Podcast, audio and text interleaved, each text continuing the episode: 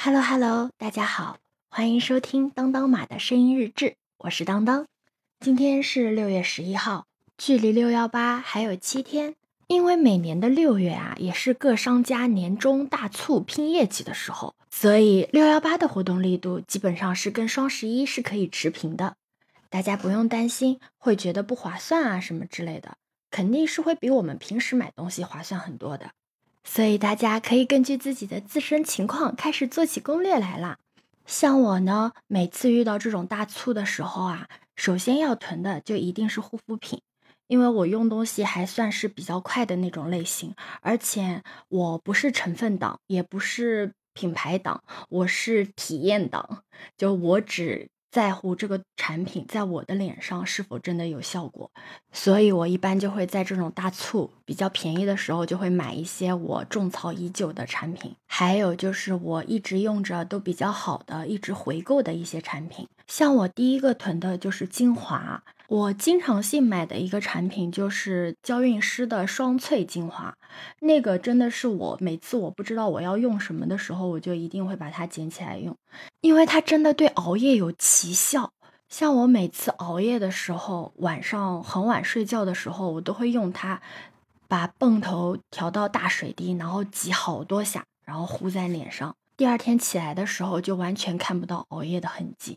还有一个就是上次三八节的时候，我种草的那个 YSL 的熬夜精华也是很好用。它跟娇韵诗的双萃区别在于，它会比较清爽一点。因为娇韵诗的它是油嘛，所以它的肤感其实不是那么特别的好，它会有一种黏腻感。但 YSL 的叶皇后精华就不会有它的那种黏腻感，就还蛮清爽的。虽然它也是水油结合，但它用起来就会麻烦一点，因为它要用之前晃一下。这在我这儿算是一个缺点，因为我还算是一个比较懒惰的人，我 总是会忘记摇晃它。有的时候会想起，哎，我没摇哎。它首次使用的时候，可能脸上你会。觉得有一点轻微的刺痛感，但没事，是因为你的皮肤还没有适应它。但用完了之后也是，第二天早上起来就跟完全没有熬夜的一样。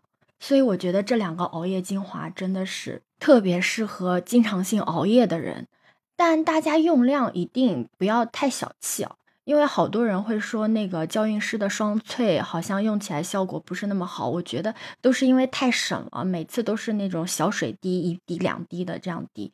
我因为我每次用都是用大水泵，大水泵至少滴一个四五滴在脸上糊着，虽然踩上去可能会有点油腻感，但是你早上醒来的时候真的是效果拔群，真的极力推荐。还有一个必囤的就是鲜丽诗的 VC。那个我真的是只有在大促的时候我才囤，因为它太贵了。